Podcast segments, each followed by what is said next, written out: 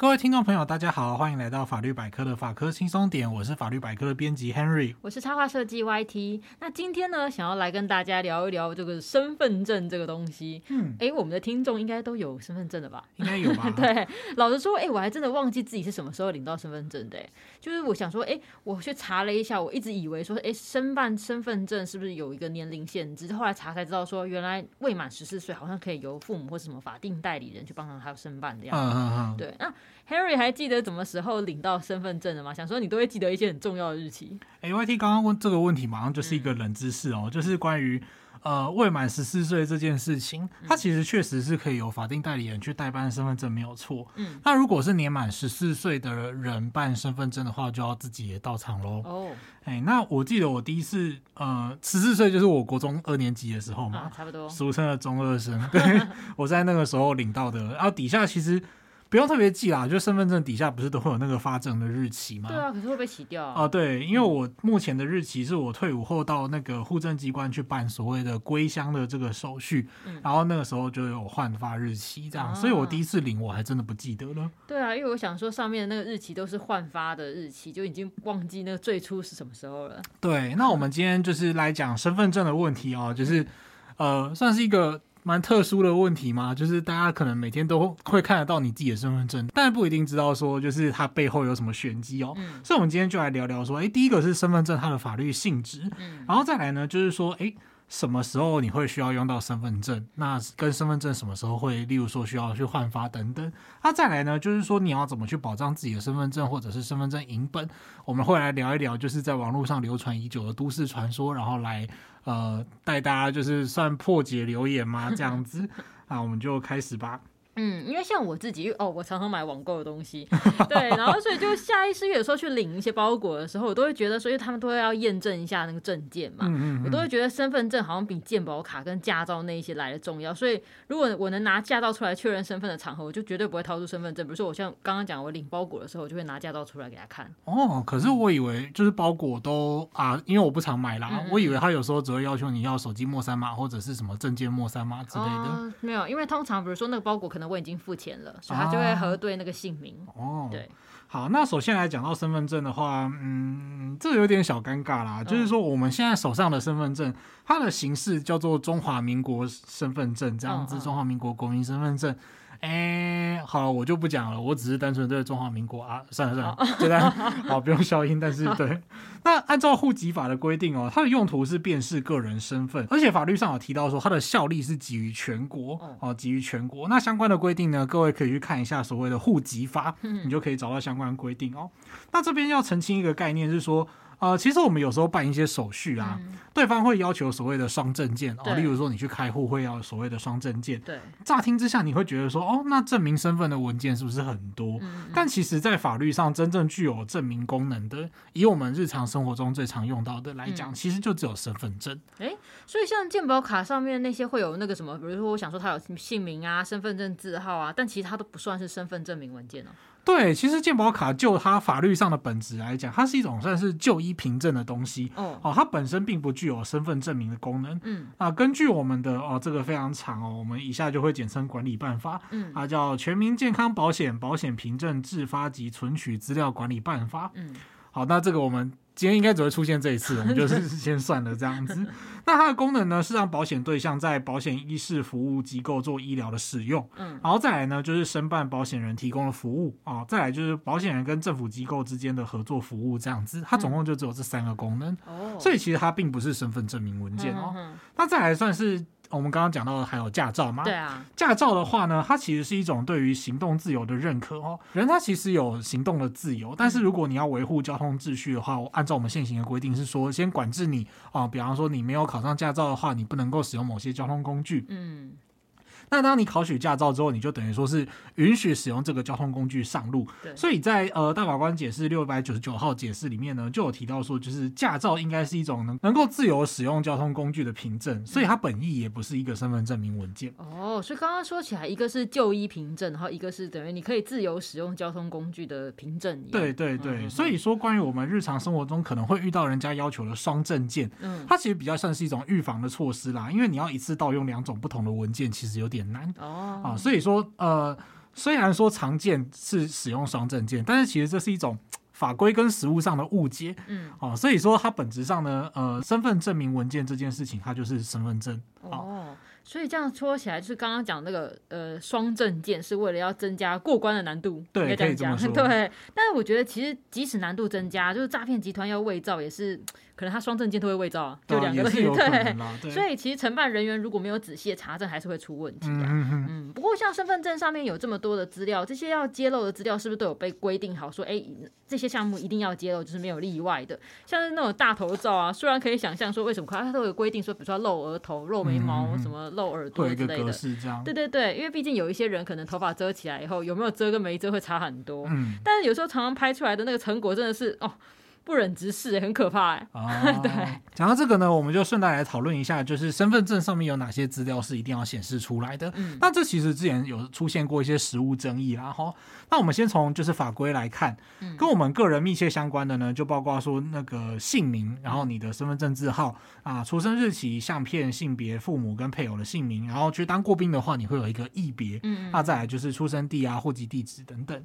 好，那再来其他资料呢，则包括说发证的日期啊，会写说是在哪里发，然后出领、补领或者是换领。嗯，那再来还有所谓的空白证编号跟胶膜号，这两个主要是防伪的措施哈。哦，那个人相片的部分呢，呃，法律上有规定，就是说在你有特殊原因的情况下，例如说个人身体的问题，通常是疾病啊等等的，嗯、那这个时候你可以申请，就是不用附照片，在相片栏去注记免列印相片这个字样。哦也就是说，这些刚刚讲的那些资料，比如说姓名、身份证字号啊、出生日期这些资料要有，但是照片在特殊的情况下是可以不附的。对，哦，不过说到那个揭露的资料啊，我去查了一下，因为身份证好像我们更换过好几代了嘛，我看到之前的版本身份证上面还有的还要记录什么什么血型啊、呃教育程度，还有什么家中排行也要写进去。哦，真的、哦？对，超妙的。但后来后来被删掉了。啊、对，这个是该删啊，这个太多了吧？对。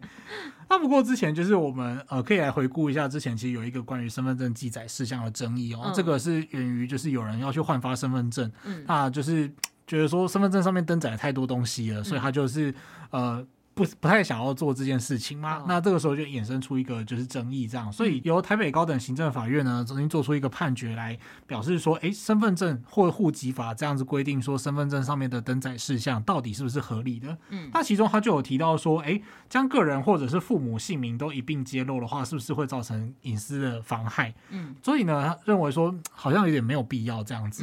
那再来呢，就是说这个在个人识别的效用上面，就是。记载要不要记载到配偶的名字？还是只要记载说有配偶或者没有配偶，你可以记载已婚或者是未婚这样子就可以了，是不是这样就比较好？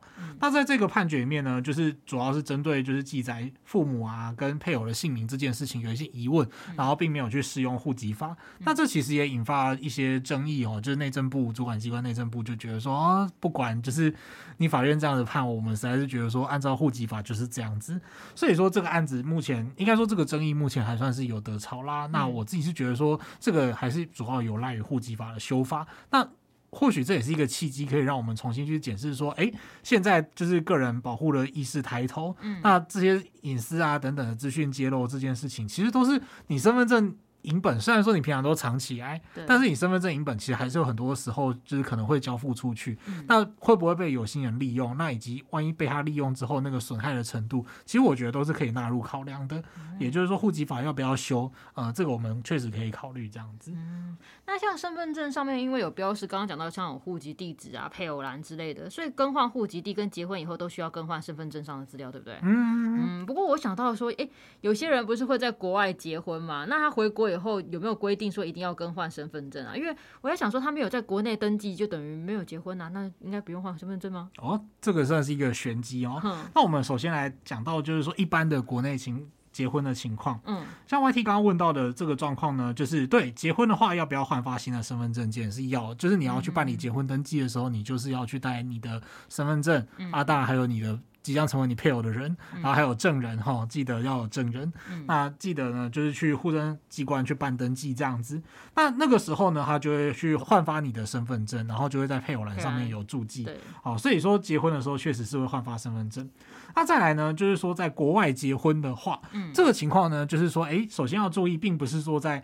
呃国外结婚，然后国没有按在国内结婚的话，就不算是有结婚哦。嗯，就是按照我们的哦、呃，这个也是有一点点长，它是比较重要的规定哦，它叫做《涉外民事法律适用法》。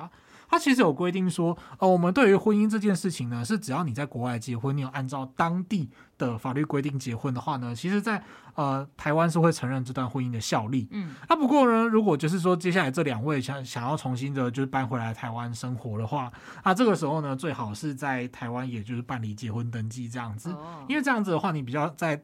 台湾你就可以享有配偶之间的权利义务、嗯、哦，例如家务代理啊，然后在医疗上面的同意权啊等等的。嗯、那所以说可以去办理结婚登记，那这个时候还是会有换发身份证的问题。嗯嗯嗯。哎、欸，我想到说之前那个身份证上面大头照不是有规定要两年内的吗？嗯。因为像我前阵子有去那个户政所办迁户籍嘛，然后明明上面我那个身份证上照片一看就知道很久以前的什么可能国中还高中的脸吧。青春的 YT。对对对，但户政人员可能那时候还很贴心的跟我说啊，没关系，那个照片不换没关系。哦，真的哦。对对。对，他就改资料而已。但是我当下立刻坚持我要换，我要换这样子。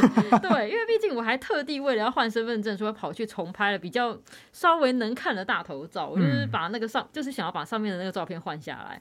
对，我就跑去那什么，像我不知道 Henry 有没有看过，那在捷运站附近有那种大头照自拍机。那个拍起来会好看吗？哎，就拍个一两次，然后从中挑一次，总比去有些地方拍起来那真的很可怕耶。啊，可是如果去照相馆拍的话，我以为会比较好。有一些照相馆拍的不错，但有些照相馆拍起来有可能瞬间把你加个十岁左右之类的。好吧，就 不好说这样。蛮惊人的，嗯，对。然后我现在听说还有什么韩式证件照，然后好像拍起来蛮不错，就是可以拍一张满意的用很久。那好像也是用拍贴的吗？就是用机器去拍？哦，没有没有没有，也是去照相馆里面拍，但是他可能有帮你先书画过，然后韩式的风格，对对对，没错。好，我不太好想象哦。对，那呃，像我自己的话，我记得我那个时候就是国中二年级拍照片，嗯、然后去呃，就是办身份证这样子。所以说 那个时候拍，可是因为我其实小时候就很超龄哦，所以我也是不是很在意说就是那个时候看起来，拍起来有没有加十岁？对对对对，我比较反正加十岁没有什么坏处，这样就是你拍了，然后你就是从比方说从国中二十四岁，应该说从国中十四岁，对，可以。我觉得十四岁加十岁，二十四岁可以，但当你。是 已经某个年龄层开头的时候再加十岁就不行哦。对啦，对对对，是这样子，没有错。对，好，那关于 YT 刚刚讲到的这个状况呢，再来就是说，呃，不用换发身份证的场合，我们就来稍微讲一下。呃，这个在法规上规定就是说，哎，你其实在，在呃役别，就是男性的役别，哦，服兵役的役别啦。那这个时候可以不不一定要换发这样。像我自己退伍的时候，我的役别就是。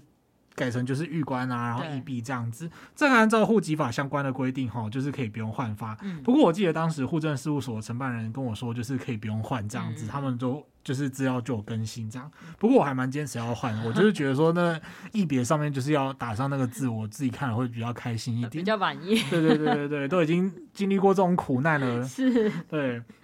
哎、欸，那像这个我们刚刚讲，就是不一定要换的场合嘛？那有没有规定说，哎、欸，哪些场合我一定要有身份证啊？一定要有身份证。对对对，像我知道就是有开户的时候嘛，像我们刚刚讲到什么双证件之类的啊。嗯嗯，然后我觉得好像双证件感觉上就是像刚刚一定要有身份证，因为可能前面也提到说，它其实才算是身。份证明文件，对，对不对？那我通常都是身份证，可能再加个健保卡来开户之类的。嗯嗯嗯。那我们稍微讲一下，就是法律上必须要用到身份证的场合哦。对，这其实还蛮多的。其实，而且很多东西，我想很多听众朋友应该都有经历过。嗯、首先，第一个就是投票啊，对，对，对，对、哦，你投票的话不带身份证是不行的哦，嗯、你不能用健保卡代替。所以，这其实也就是一个很大的实证的例子，就是说，你看，就是真的只有身份证才是身份证明文件，健保卡不是。嗯那再来第二个呢，就是申请土地登记的时候也必须要身份证哦。不晓得我们有哪位成功的听众朋友已经就是经历过这段过程？土地登记，对对对，就是那这个部分就是一定要身份证这样。再来呢，就是如果你要去公证啊、哦，这个公证不是公证结婚的公证哦，嗯、这个公证呃意思是说，例如说你要拿契约去公证，你只要适用公证法上面的公证，你也必须要使用身份证来确认你的人别。嗯、那再来，就像我们刚刚讲的，结婚也需要身份证。嗯那、啊、再来呢，就是说一般人如果要开户，开户其实就是也是很常见的嘛。各位的呃，例如说新转户头啊，或者是你小时候就是呃，应该说成年之后啦，从小时候到成年，就是传说中的爸爸妈妈帮你把压岁钱都保管好，然后应该会理论上会开一个东西，然后把钱存进去。那到底有没有存进去呢？哦、呃，我们这边不好说，每家的情况不太一样。但是你要去开户的话，原则上也要用身份证。嗯。那不过呢，再来就是有点有趣哦，就是说。为了我们现在就是避免。开户这件事情过于简单，所以它要经过层层的验证，所以你现在要临柜开户，其实也不是那么容易的事情。那按照我们这个呃存款账户及疑似不法或显属异常交易管理办法啊，这个说真的，这个办法就是有一个很重要的议题是警示账户啦。这个我们未来如果有机会的话，可以再说。但按照这个办法的规定呢，要用所谓的双重身份证明文件来去开户。那再来呢，就是说这个主管机关金管会也有一个函释去说明需要哪些文件。他们通常都会说，哎，你除了国民身份证之外，最好就是还要有健保卡，然后还要有驾照，就是。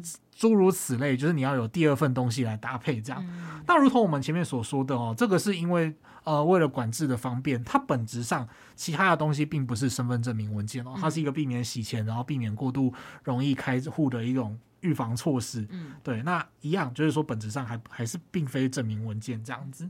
不过这边呢，就是附带提一个冷知识，就是说法律上有没有规定你必须要随时带身份证？哎，我没想过这个问题。这其实是源自于我们办公室另外一位就是直播的伙伴的问题。嗯、然后以前我刚听到这个问题的时候，就想说啊，这什么问题？实在太啊不好意思说 太蠢了吧？然 后直接说出来了。对，我就觉得说这什么问题？怎么可能会有法律规定说你一定要带身份证？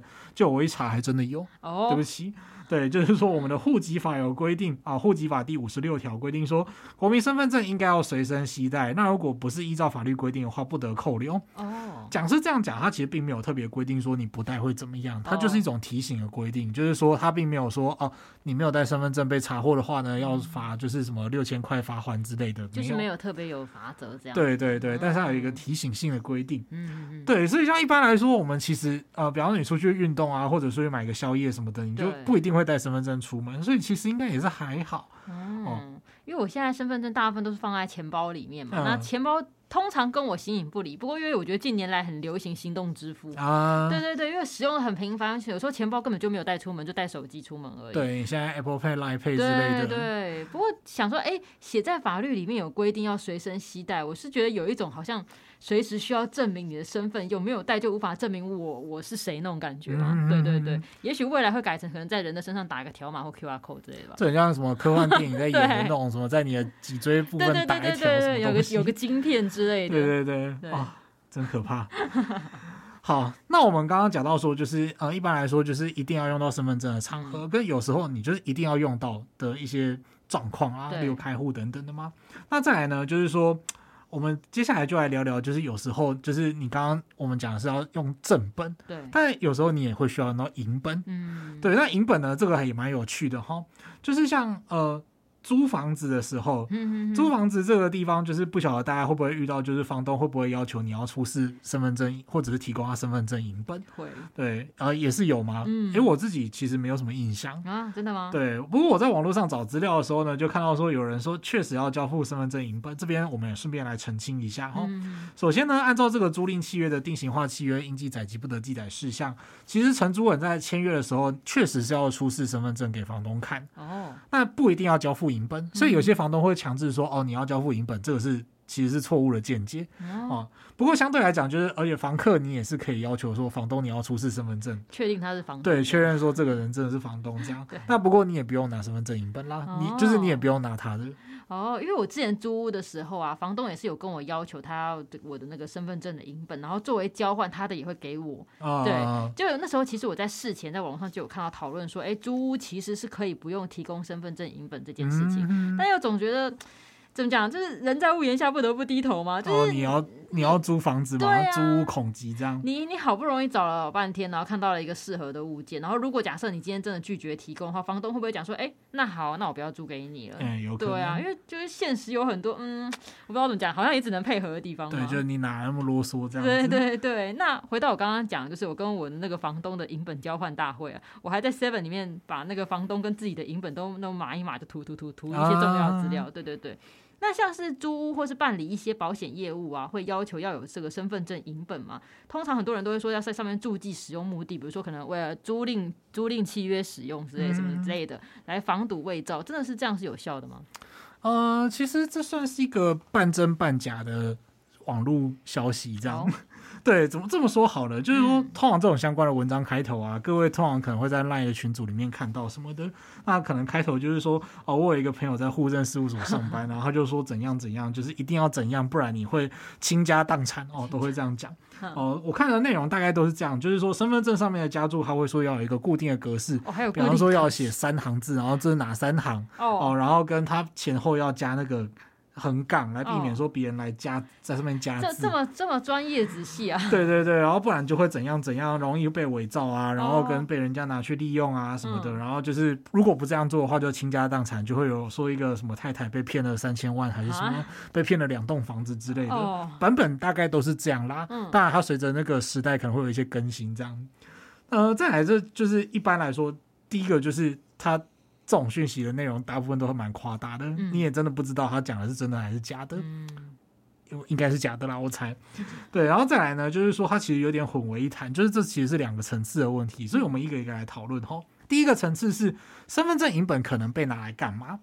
身份证影本本身其实是一个有点麻烦的问题啊。例如说，大家今天如果录取到新公司上班的话，通常会需要给出身份证影本去查核，然后报税，然后提供资料留存啊，然后保劳保啊之类的。那如果今天是一间假的公司，它要制造一个合法外观的话，它如果就是不管用它用什么管道拿到你的身份证影本，它都可以拿来做假的资料，哦，让它看起来一副就是哦，我就是这个正派经营的公司啊，或者是。因为这个就很麻烦嘛，因为如果他被抄家了，然后在搜索的时候就会发现说，哎，这里面就是有居然有你的资料，你是不是诈骗集团的员工之类的？嗯、哦，那这个就会很麻烦。但即使最后就是证明你是无辜的，你也是会经过一番的调查。对所以身份证影本这个东西留去给有心人的话，它可以做很多用途。这样，嗯、那所以呢，这个时候你真的就是在你给出去的身份证。影本上面注记的话，其实没有不可以，嗯，对，但是你也不用太紧张，就是说一定要按照这个网络上的格式，什么三行，然后前面要加横线之类的，对，确实，你只要就是稍微加一下，而且就是说，它即使是用立可带涂掉，然后再去、嗯、呃，就是影印的话，它其实就会遇到一个问题，就是说那个涂掉的地方会有明显的痕迹，哦，哦，这个就比较容易识别，嗯嗯嗯，哎，那再来呢，就是说它也不需要真的像像是网络文章一样注记了，就是说你一定要一个字一个字，就是一字不差的。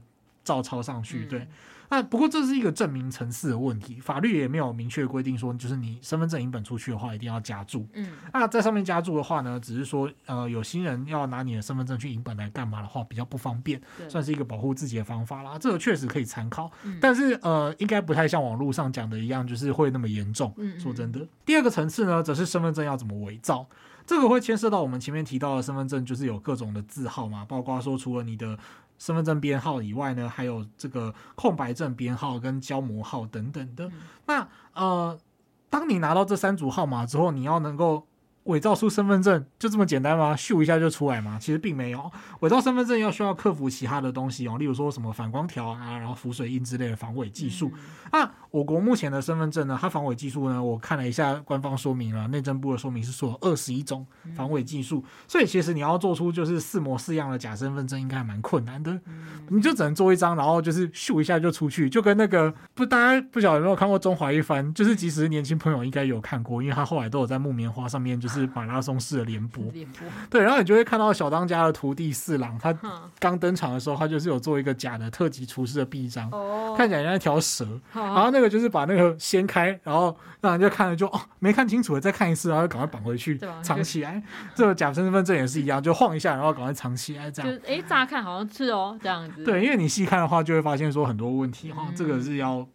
这个其实伪造本身还是蛮困难的，不过道高一尺，魔高一丈，就是真的是要小心。确实就是说，保管你自己的资料很重要。对啊，因为我自己是觉得，就是影本上面的资料看得见，还是有可能就是可能会被人家伪造。觉得注记也算是多一个心安啦。对。那之前有跟 Henry 有提过，我那个总之我之前有弄过身份证的影本，然后发生一连串的那种破烂事情。嗯。总之就是后来我有去户政单位询问过，那我个人就是。统合下来，我的建议就是说，如果大家要交出影本的话，除了你就像说要注记以外，像身份证背面条码旁边下面有一串数字，大概就在背面的右下角的地方，那个叫做空白证编号。我建议也是把它码掉，就是不要传出去。然后还有话，像就是正面的那个换发日期，也可以把它码掉，就给大家参考。嗯嗯嗯嗯。所以像刚刚 YT 讲到的这个，就是这个要讲给听众朋友听就算了，因为这个故事很长。对，而且我想就是很多听众朋友或许也经历过就是那种身份证被人家盗用的事情。嗯，在这里我们真的是要先呼吁各位听众朋友哦，就是千万要小心保管自己的资料。对啊，包括说就是呃，你要去应征工作的时候，请确认这间工作就是先去查工商登记啊等等的，看看这间公司是不是正派经营啊。再来呢，就是说即使是最最亲的家人朋友，就是你也还是要小心，有些东西就是真的自己留在身上就好了。真的真的，因为像我那件那个事情，虽然跟家人没有关系，但是很多人真的是知人知面不知心啊。因为网络上面其实也看了不少，就是被另一半啊、家人啊盗用身份证资料的情况，那些东西还是要小心啦。嗯。嗯哼那附带一提，就是现在，因为像我们前面讲的嘛，就是说现在要防止冒用资料开户，所以说其实你现在临柜开户真的是蛮困难的哈。嗯、大多数的金融机构都会在你要开户的时候说，哦，你要出示你，比方说你是新鲜人，你要开呃新转户头的话呢，要你去。出示这个公司录取证明哦，就是要有对方的信录取的信件之类的。啊，或者呢是在临柜开户的时候，他要拍照，就是会有那个机器对着你这样，这些都可以理解啦。总之也不会出现说就是你只拿身份证影本就可以开户的情况，哦，这一点倒是大家可以不用担心哦。嗯，现在其实真的是相对十几年前是比较谨慎啦，就大家还是要好好保管身份证，然后影本记得要马赛克。对。对那再来呢，就是嗯，我们今天的节目就先到这边嘛。我们来帮大家复习一下我们今天的重点哦。第一个就是呃，身份证呢，目前才是法定上的证明文件。虽然我们可能会遇到一些哦，去需要双证件的场合，但是其实呢，就法律性质来讲，身份证才是身份身份的证明文件。那第二个呢，就是说。呃，身份证这个东西呢，它有时候会需要换发，那有时候也会有一些必要记载事项。那当然，这个东西呢，曾经在实务上有过争议，所以就看之后户籍法会不会修这样子。不过最重要的就是，呃，身份证要妥善的保管。那第三个呢，就是关于网络上的传言，就是说你的身份证影本在给出去的时候呢，它要做一些注记啊，这个注记到底是不是法律上有规定？那你注记之后是不是真的有效？那这其实呢，就是要看你使用的目的而定。那注记的话，确实是可以帮助你的身份证影本。就是不容易被有心人拿去变造。那但是相对来讲，就是第一个法律上没有规定，第二个它主要还是在证明方面的问题哈，就是证明说你的身份证就是呃，比方说是确实是只供开户用，或者是只供这个就是公司留存用这样子。那其实呢，就是讲完这个之后，我们再最后来就是算做一个复论这样。就是说，曾经有一段时间呢，我国是要推行所谓的数位身份证哦，这个因见不远哦，就是大概两三年前的事情而已。那这个时候的数位身份证是标榜说它可以整合大量的资料，那大量资料包括就是健保社福啊，然后护照签证、工商登记、不动产交易、劳保、就学、国民年金、车籍跟驾驶资料。呃，刚好像是在做政府机关的广告，其实没有，它功能就是标榜说可以整合十六项功能，就是这么多。所以简单来说，就是你未来要有一个 EID，就是数位身份证，然后它就除了身份证之外，所有跟政府服务有关的都可以绑定这样子。当时想要积极推行的时候，其实引发了巨大的争议。哎、欸，对啊，因为我刚刚直觉就想到的是，我们自然有做的很好嘛，这样都绑在一起，会不会外泄就整包一起出去啊？哦、呃，这个就是从我们之前就是接连爆出一些就是资料库外泄的争议来讲的话，我就是觉得哈，我们还是不要那么乐观比较好。好好好对，没有错，就是因为它包括就是妨害的技术啊，然后资料管理啊，然后跟机关的权责都还是有一些争议啊。哈、嗯，那详细的内容我们这里就先暂时跳过，就是这是一个很复杂。很复杂的问题，那也欢迎各位听众朋友有兴趣的话，可以去找找看相关的报道。那再来呢，就是说，确实，数位身份证好像看起来非常方便，但其实即使是像呃爱沙尼亚，爱沙尼亚算是数位身份证的先驱之一啊。那再来就是像德国，他们都有在推行数位身份证之后，经历过治安问题的状况啊，例如说系统漏洞啊，或者是说他们遭到骇客攻击等等的。那遭到攻击之后要怎么去补救？然后呃，这些其实都是蛮重要的问题。对，所以这也就是为什么推行数位身份证这件事情是需要审慎考虑的。嗯。那再来呢，像某些国家，它其实并没有强制要大家都要有身份证呢。哦。对，像这边应该有听众朋友也有耳闻啊，比方说像日本，日本他们虽然现在有身份证可以换发，但他们并没有强制换发，至少就我查到的资料是如此啊。他们主要还是用例如说驾照啊，然后跟所谓的呃学生证之类的东西来证明自己的身份。那他们另外还有一个东西叫做住民票。住民票。对，这个住民票有点类似台湾的户籍成本啊，就是也是某程度上也是一种就是证明，而且住民票就是要跟着你的。居住的地方，他们也没的户籍制度跟我们就不太一样，这样、嗯、对。那美国呢，其实也没有统一的身份证，它是会根据各州的状况，也是同样的会使用驾照之类的东西来证明自己的身份。哇，那美国感觉上很复杂。对，美国的状况就比较复杂，他们也没有全国统一的身份证的。哦，像有的国家，刚刚你说没有身份证，这个我是有点意外，因为我觉得日本的这种做法很像是就是把这个人的身份是跟他住在哪里绑在一起嘛。对，有一点点这种感觉。嗯、我 Henry 又分享了一个冷知识了，我真的不知道这件事情。嗯嗯，那今天这一集呢，我们主要就是放在介绍身份证上面，下一集我们会延伸。来聊一聊跟身份证有关的犯罪问题，那大家记得要收听哦。没错，大家记得订阅我们的频道，并且按五颗星。如果你对于节目有什么建议或想法，都欢迎留言或填写回馈单，让我们知道。如果对生活法律有兴趣，或者是有各种疑难杂症的话，欢迎 Google 搜寻法律百科，就可以找到我们。拜拜，拜拜。